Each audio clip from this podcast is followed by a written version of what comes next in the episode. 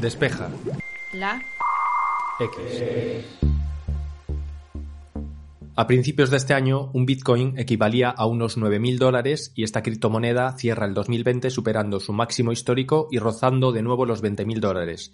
Vuelve a aparecer en muchos titulares, vuelven a aparecer predicciones, especulaciones y parece que hay más gente interesada en invertir en Bitcoin. Para hablar de presente y futuro de la criptomoneda por excelencia, hemos invitado a dos editores de Sataka muy conocidos en este podcast, Javier Lacor y Javier Pastor. Esto es mi nombre es Santi Araujo y comenzamos. Esta impresionante subida justo a final de año nos hace recordar lo que sucedió precisamente hace tres años. Javier Lacor nos cuenta los detalles de este nuevo máximo histórico y por qué estamos ante un indicador positivo. Sobre todo en octubre-noviembre hemos visto una subida enorme del valor de Bitcoin. Empezó ese mes de octubre valiendo pues un poquito más de 10.000 dólares y lo que decimos, el último día de noviembre fue cuando superó su máximo histórico y volvió a rozar los 20.000 dólares. Concretamente llegó a los 19.786 con 24 dólares. Muy poquito más que en 2017, pero el hito, digamos, ya se ha conseguido. Se llegó a esa cifra en varias casas de cambio. Primero fue en Kraken, en Binance y en BitMEX y una hora después también en Bitfinex y en Bitrex y así lo recogió el índice de precios de Bitcoin que publica Coindesk. En primer lugar, yo me quedaría sobre todo con que es una señal de que hay suficiente gente interesada en comprar Bitcoin a ese precio, su máximo histórico y sobre todo en un contexto súper distinto al de hace tres años. Eso para mí es una señal súper positiva para Bitcoin, seguramente la mejor de todas para Bitcoin, mejor incluso que todas las señales positivas que hemos visto en los últimos meses que luego también comentaremos. La época del año coincide además con la del rally alcista de 2017, que tuvo lugar también durante otoño, principios de invierno, pero yo lo recuerdo muy diferente. En ese momento Bitcoin prácticamente marcaba la agenda tecnológica, marcaba la agenda económica y casi diría que también la social. Yo alucinaba de ver la cantidad de gente que nunca jamás había visto hablar de ningún tema ni remotamente relacionado y en cuanto nos juntábamos a tomar algo, coincidíamos en una cena, lo que fuera, pues lo típico, eh, el amigo al que le gustan estos temas, no estoy seguro de que la gente que nos escucha también son esa persona de referencia tecnológica, por decirlo así, en su círculo social. Pues eso, venían a mí, oye, tú que más o menos sabes de esto, lo de Bitcoin, ¿cómo va? ¿Cómo lo ves? ¿Qué te parece? ¿Qué sabes de eso? ¿Estás dentro? ¿Desde cuándo? Sí, no. En ese momento incluso asustaba un poco ver el interés que suscitaba en gente habitualmente no dada a la inversión y a la tecnología y se veía venir una corrección fuerte. Nadie sabía cuándo iba a ocurrir ni cómo, pero creo que poca gente pensaba realmente que ese crecimiento no iba a ir seguido de una caída muy intensa como así ocurrió. Y ya no solo hablo de interés particular, mm, sino de un montón de proyectos, de ICOs, etcétera, en torno al blockchain que salieron en esa época, hubo una explosión tremenda de iniciativas que en muchos casos acabaron muy mal. El panorama de este nuevo máximo histórico y de Bitcoin en pleno 2020, casi 2021, creo que es totalmente distinto. Casi nadie fuera de los entornos habituales está hablando de ello y aún así, nuevo máximo histórico y vuelta a este entorno de los 18.000, 20.000 dólares que muy probablemente irán seguidos de una corrección en algún momento, si no en diciembre, pues en enero, en febrero, cuando sea, pero no me extrañaría nada ver que vuelve a caer a niveles anteriores. Eso sí, no creo que a niveles inferiores a los mínimos anuales, que en 2020 son de unos 3.500, 4.000 dólares, pero también ocurridos en un momento muy concreto, al inicio de la pandemia, con la incertidumbre tan grande que había en marzo-abril, con cierto pánico financiero, etcétera, etcétera. Eh, el interés en cualquier caso, como decía, es mucho menor que en 2017, creo que por suerte. Eh, Google Trends suele ser una herramienta muy buena para detectar estos pulsos, estos picos de interés y, las tendencias y demás. Y ahí se ve que no tiene nada que ver el escenario actual con el de 2017, donde ese interés era una salvajada. Y luego también eh, creo que debemos, hablar de lo que ocurrió inmediatamente después de tocar de nuevo esos casi 20.000 dólares. Una corrección apreciable hasta los 18.000 dólares más o menos, que es una caída de casi el 10% en poco tiempo. Esto creo que también era bastante esperable mucho propietario de Bitcoin, y esto es algo muy comentado en foros y en círculos relacionados con ello, mucho propietario de Bitcoin tenía órdenes de venta puestas en los máximos históricos con la convicción de que otros tantos iban a hacer lo mismo para vender en el momento en el que se superase ese máximo y previniendo una posterior caída de su valor que les permitiese recoger beneficios y ya volver a comprar más tarde con un precio menor. Y así todo, es una corrección moderada, nada que ver con esas velas rojas, estos desplomes tan grandes que hemos visto en el pasado y que quizás veamos en el futuro de nuevo, porque si algo es Bitcoin es volátil e impredecible, aunque luego con la parte de predicciones y ciertos gráficos y ciertos arcoiris creo que entrará también Javier Pastor. En este momento es clave saber que es un halving, uno de los procesos más importantes en el sistema de esta criptomoneda. Javier Pastor nos lo explica y nos ofrece contexto de este y de los anteriores eventos. Uno de los factores que parece haber afectado a este nuevo ciclo exitoso de Bitcoin es el llamado Bitcoin halving, el, proceso que Satoshi Nakamoto, el diseñador de esta criptodivisa, eh, incluyó como una parte de ese diseño y que parece una medida realmente brillante, otro, otro de los elementos brillantes más de esta criptodivisa. Lo que hace el, Bitcoin halving es que cada 210.000 perdón, cada 210.000 bloques que se producen aproximadamente cada cuatro años, la recompensa por producir un Bitcoin se reduce a la mitad. Antes de 2012, cada vez que un minero lograba producir un, añadir un bloque a la cadena de bloques de Bitcoin, recibía una recompensa de 50 Bitcoins. Claro, en 2012 50 bitcoins no valían lo que valen ahora. El caso es que después de ese halving, en 2012 la recompensa se, redujo a la mitad, a 25. En 2016 hubo de nuevo otro, otro halving y la recompensa se redujo a 12,5 bitcoins. Pero a partir de mayo de este año 2020 se ha producido un nuevo, eh, un nuevo halving y la recompensa se ha reducido a 6,25 bitcoins. Cada vez la recompensa es menor, pero se, se equilibra porque cada vez el bitcoin vale más. Entonces, cuando un minero produce Bitcoin, lo normal sería pensar, jolín, me van a reducir la recompensa que obtengo, voy a dejar de minar. Bueno, pues esa, esa intención se equilibra, como decimos, porque Bitcoin, el valor de Bitcoin crece. Ese es el efecto no solo natural del mercado, sino el que también contribuye ese Bitcoin halving, que lo que hace es contribuir a distribuir más, a una distribución más gradual de esos 21 millones de bitcoins que se producirán al final de todo el proceso de producción, hace que el valor se distribuya más y hace también que la recompensa pues también se, vaya equiparando a la evolución de la criptodivisa. El caso es que en, ese proceso ha habido un, efecto muy curioso que se ha repetido una y otra vez en los tres halvings que, que llevamos viviendo. Eh, siempre el, el valor del Bitcoin es bajo un año antes del, del halving eh, y cuando pasa un año después el valor se ha multiplicado de una forma brutal. Entonces, esa montaña rusa en la cual una, uno parece no poder predecir qué pasa con Bitcoin, mm, no es tan montaña ni tan rusa cuando, cuando vemos lo que ha pasado con los Bitcoin halving, que ha sido siempre lo mismo. Eh, en 2012 el valor de Bitcoin un año antes era de 2 dólares, cuando se produjo el halving en 2012 era de 12 dólares y cuando pasó un año el valor era de mil dólares, se, multiplicó por, por 100. En 2016, el segundo halving, lo mismo. Eh, antes del halving, un año antes, el valor del Bitcoin era de 269 dólares, en el halving de 650 y después, un año después de, ese halving, pasó a ser de 2.500. De nuevo, el valor se multiplicó aproximadamente por 4, por 5 después del halving un año después. Y en el tercer halving que estamos inmersos en él. Un año, un año antes, en 2019, el valor de Bitcoin era de 6.350 dólares. En el halving, cuando se produjo, el valor era de 8.600 dólares. Y todavía no sabemos qué pasará en mayo de 2020. Pero si se cumple ese ciclo que se ha cumplido las dos veces anteriores y multiplicamos por 4, 5, 10 el valor de Bitcoin, eh, ese valor podría situarse en torno a los 30.000 dólares, 40.000 dólares, incluso 80.000 dólares por cada Bitcoin, que parece una cifra que es una locura, pero que, en, como decimos en anteriores procesos, se ha producido. Entonces, como decimos, el Bitcoin halving es, un proceso muy importante a la hora de determinar en qué estado está Bitcoin y hacia dónde va. Y aunque parece impredecible el valor de Bitcoin, desde luego este mecanismo parece haber predicho lo que iba a pasar con Bitcoin y eso ha hecho que el interés vuelva a incrementarse. Si la Corte hablaba de señales positivas en su primer punto, uno de los momentos más importantes en los últimos meses fue la integración con PayPal. Movimientos como este tienen mucho que ver con el momento que estamos viviendo. En los últimos meses hemos visto mucha, mucha señal positiva y además de cierto empaque. Ya no es que no sé qué microempresa remota de un país exótico se abra Bitcoin, sino que hablamos de noticias pues de más calado.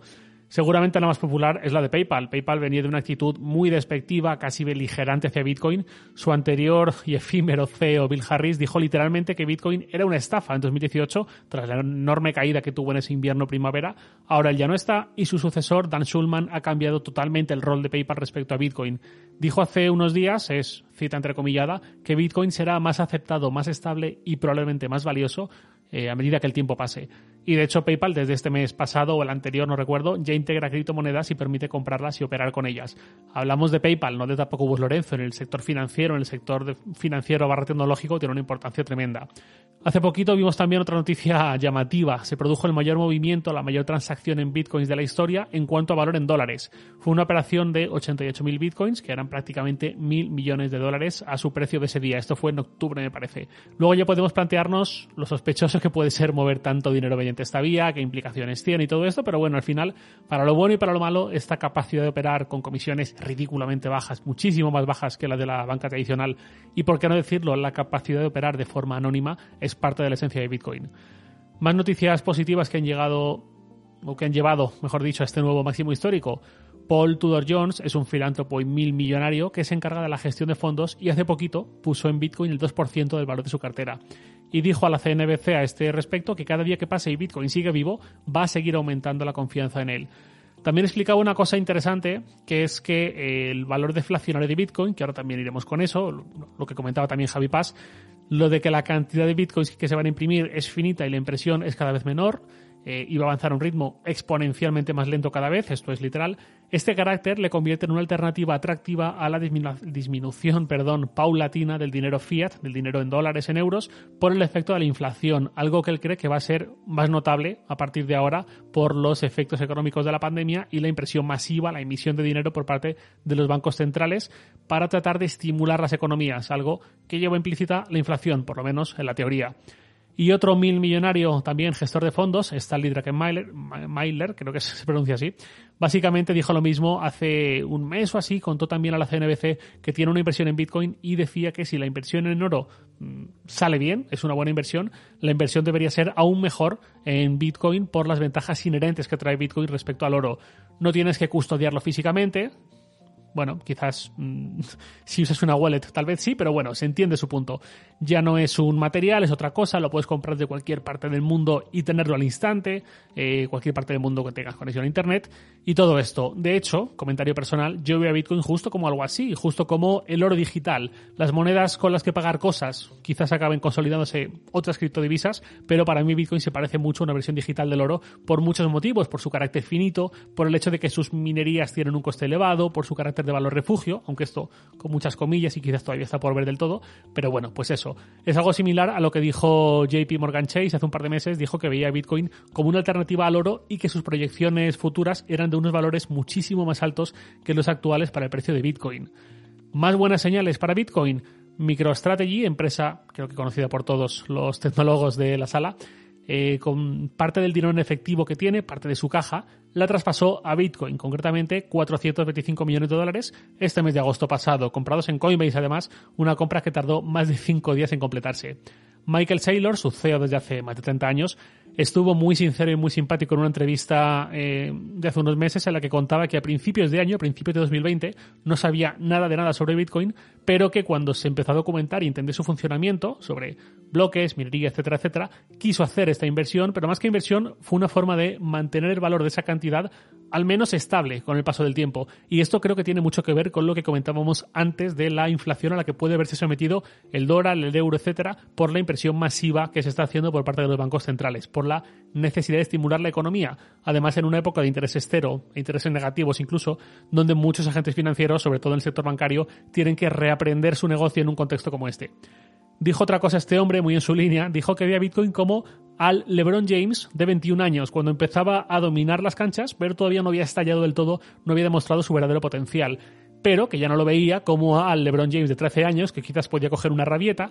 Entiendo que se refería al Bitcoin que conocimos hasta 2017-2018 y que quería decir que ya está en una fase de madurez, de consolidación.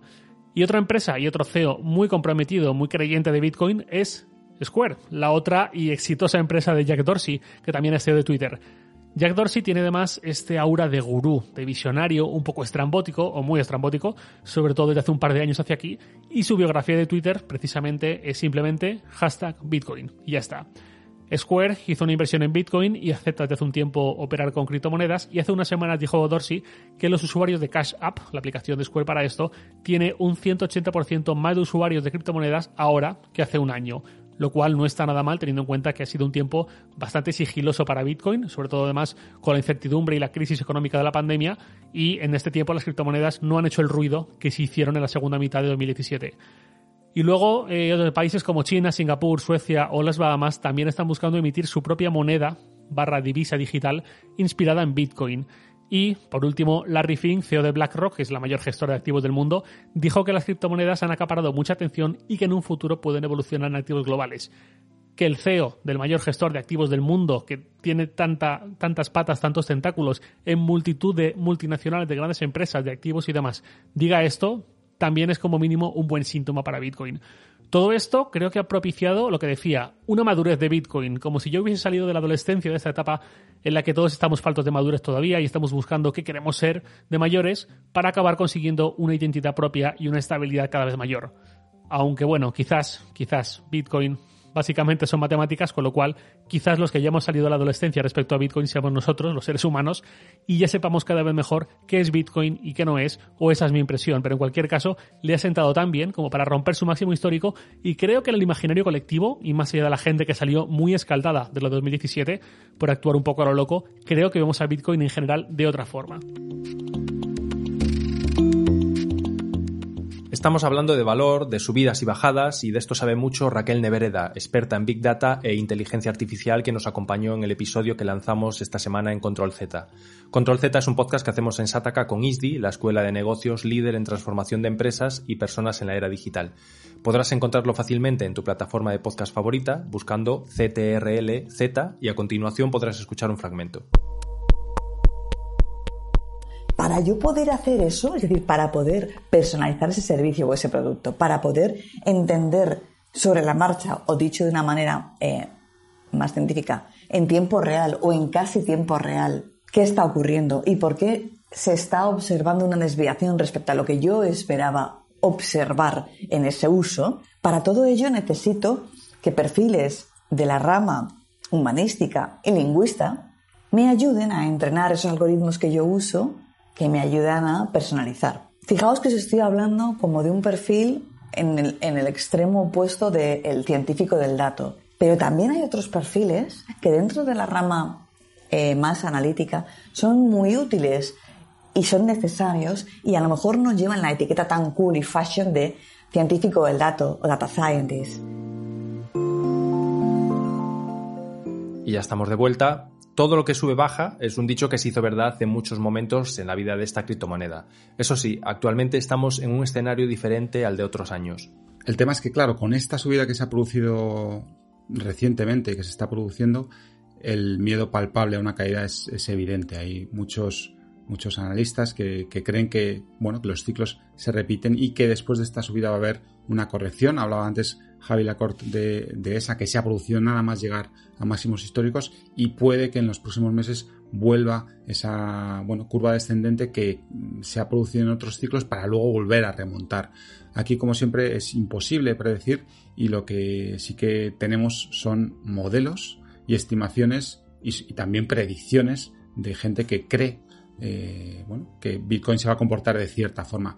Probablemente la más famosa a nivel popular, y, se hablaba Javi Lacorte antes de Jack Dorsey como un gurú estrambótico, eh, le gana por goleada eh, John McAfee, el presidente de, la célebre empresa de software de, ciberseguridad, que es uno de esos creyentes puros en Bitcoin desde hace años y que hizo una, apuesta a finales de 2017 cuando Bitcoin estaba subiendo como la espuma y decía, eh, bueno, yo creo que a finales de 2020 eh, Bitcoin va a valer 500 mil dólares.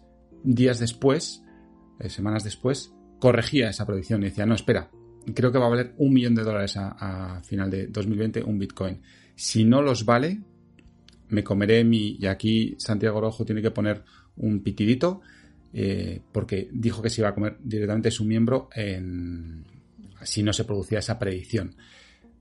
Eso se ha, hecho tan famosa esa predicción y tanta gente está esperando a que ocurra que no suba al millón de dólares de Bitcoin, que hay una web que se llama Dickline, Dick en inglés es, pene, en la cual se ve la evolución del precio de Bitcoin y la línea que debería seguir si realmente se quiere llegar a ese nivel de un millón de dólares por Bitcoin. Ahora mismo Bitcoin vale 19 mil dólares aproximadamente, está muy muy lejos de ese millón de dólares que predecía John McAfee y es muy probable que no llegue a ese millón. Ahora veremos qué hace John McAfee al respecto. Pero bueno, esa predicción es un poco anecdótica y lo que sí que hay son modelos serios, modelos eh, que cada vez están más basados en la economía de, toda la vida, en el estudio de, todo tipo de variables que influyen en, los valores, por ejemplo, de valores bursátiles y que se han aplicado al estudio de la evolución de Bitcoin. Hay un montón, en Shataka tenemos un, un artículo muy extenso en el cual había unos cuantos analizados y todos ellos, por resumir, podéis ver el artículo que, podemos enlazar en, la descripción del podcast, pero en todos ellos la, conclusión es la misma. Bitcoin va a seguir subiendo. Eh, los ciclos que están, que están existiendo en, en los últimos años parecen reflejar eso, que Bitcoin sube mucho, baja un poco, vuelve a subir, sube mucho, baja un poco, vuelve a subir, y esos ciclos parecen producirse sin parar. Entonces, eh, las gráficas que vemos todas apuntan a ese crecimiento imparable eh, y hay un, modelo eh, concreto, que es el Long Term Power Law, se llama, que aplica una escala logarítmica y que llega a dos conclusiones muy curiosas. Dice, un Bitcoin llegará a valer 100.000 dólares entre 2021 y 2028 y después de 2028 nunca bajará de 100.000 dólares. Y otra conclusión, un Bitcoin llegará a valer un millón de dólares entre 2028 y 2037 y después de 2037 nunca bajará de un millón de dólares de valor. Esa predicción que parece totalmente fantasiosa, viéndola ahora, no lo es tanto si nos fijamos en cómo estaba Bitcoin hace una década. Entonces, bueno, es una de tantas eh, teorías que tratan de predecir el valor de, Bitcoin y que muchos otros, por supuesto, pues niegan. De hecho, hay quien compara eh, esa predicción de valores de Bitcoin con la astrología, con los horóscopos. Aquí hay muchos dimes, muchos diretes, muchos analistas que realmente no pueden saber lo que va a pasar, como, como en tantos otros campos, incluidas las inversiones bursátiles, y al final yo creo que la conclusión en, en este tema es que está muy bien hacer predicciones, verlas, estudiarlas, consultarlas, pero que es mejor no hacer predicciones sobre todo sobre el futuro. Como hemos podido comprobar, estamos ante un momento tan incierto como emocionante y no hay que olvidar de los peligros que puede entrañar hacer inversiones en situaciones así. En este episodio estamos hablando como con cierto entusiasmo y con mucha palabra muy optimista en torno a Bitcoin, porque ha conseguido superar su máximo histórico, porque está, en un estado que podríamos considerar bastante bueno respecto a los últimos tres años. Pero la recomendación siempre va a ser la misma. Mucha cautela con esto. Yo mismo hice un reportaje hace casi tres años en Sataka, precisamente contando qué pasó con gente que se endeudó para invertir en Bitcoin en lo alto de la burbuja, ya no es que solamente invirtiera todos sus ahorros, sino que se endeudó, que es aún más peligroso. Y, recuerdo el caso de un señor de unos 50 años más o menos, algo más, 55 o así, que eh, tiene dos hijas adolescentes más o menos, en ese momento eran más adolescentes todavía, y no tenía muchos ahorros y básicamente lo que hizo fue consumir todo el saldo de su tarjeta de crédito para endeudarse y comprar eh, toda la cantidad posible de bitcoins, que, en ese momento creo que era un bitcoin más o menos eh, lo que él podía comprar y eh, en diciembre y él daba por sentado que para marzo más o menos llegaría a 50.000. No sé muy bien en base a qué, pero él como que lo veía muy claro. Y si no eran 50.000, pues serían 40.000, pero ganaría mucho dinero por el camino. Bueno, el caso es que eso ya sabemos que no ocurrió. La inversión le salió fatal. Tuvo que mal vender, entre comillas, lo que había comprado y aún así seguía debiendo bastante dinero. Y a raíz de eso tuvo problemas. Esto me gustaría que, ya que le ocurrió a esta persona, ya que lo pasó mal por culpa de esto, y por suerte se pudo reponer, digamos, pero fue un borrón un poco en su vida, eh, pues por lo menos que todos aprendamos la lección de, estas, de, estos casos. Por mucha euforia que veamos, por mucho entusiasmo, nunca hay que perder la cautela y saber que esto es un activo muy volátil, muy arriesgado, donde en cualquier momento nuestro dinero le puede valer cero, seamos más entusiastas o menos de Bitcoin, creo que esto es algo que no debemos perder de vista. Y pues eso, actuar siempre con mucha cautela, no olvidemos que esto es algo arriesgado y poner ahí todos nuestros ahorros o una gran parte de nuestros ahorros y mucho menos endeudarnos es algo súper peligroso. Así que en cualquier caso, que nadie se tome este episodio como recomendaciones de compra ni muchísimo menos porque no lo son. Bueno, como dice Javi Lacorte, todo esto genera mucha expectación y cuando ves las gráficas realmente se te ponen los, los ojos como chiribitas y con señales de Bitcoin y todo el que ve esto en esta curva creciente pues tiene ese, ese impulso de comprar y de invertir o de apostar, porque esto es más una apuesta, parece que, otra cosa, que llamarlo inversión es un poco peligroso. Y como decía Javi Lacorte, este episodio de, de Despeja la X, bueno, queríamos describir un poco una situación que es notable, pero que en ningún caso sugiere que estemos recomendando la compra de Bitcoin. Eso es una recomendación demasiado peligrosa y nosotros no nos consideramos preparados para hacerlo, ni creo que haya nadie preparado para hablar de, de que compres ahora Bitcoin o dejes de hacerlo. Entonces, si decidís, eh, si alguien decide hacerlo tras escuchar el podcast o en cualquier momento, la recomendación, aparte de la cautela que, a la que aludía Javi Lacorte, es, yo diría, una igualmente importante y es invertir solo el dinero que estéis dispuestos a perder, dinero que, un poco a fondo perdido, una pequeña cantidad, siempre se habla de porcentajes de un 10%, de un 5% de, de lo que invertiríais en cualquier otra cosa, y, dinero que estéis dispuestos a perder, dinero que no va a ninguna parte, como suele decirse, y que si bueno, compráis Bitcoin, que no os afecte si lo perdéis o no. Entonces hay, como, como digo, muchísima cautela, muchísima precaución, que esto no signifique, esta subida no signifique que de repente eh, Bitcoin va a ir hasta las estrellas, porque puede suceder precisamente lo contrario, que esto se caiga y que Bitcoin acabe siendo ese fenómeno del que hablaba Warren Buffett de que no va a ir a ningún lado, y Warren Buffett de esto sí que sabe un poco, Así que, como decimos, en cualquier caso, mucho cuidado y mucha precaución a la hora de invertir.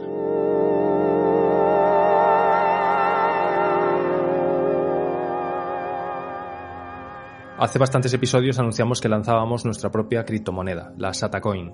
MySpace ya nos ha anunciado que la van a integrar, así que se viene una subida importante para todos los que hemos confiado en ella. Mientras seguimos cerrando acuerdos, iremos preparando el episodio de la semana que viene, en el que, como siempre, contaremos con un nuevo tema y nuevos invitados. Muchísimas gracias a todas las personas que nos seguís en cada episodio nuevo. Os deseamos que paséis una feliz semana y hasta el jueves que viene.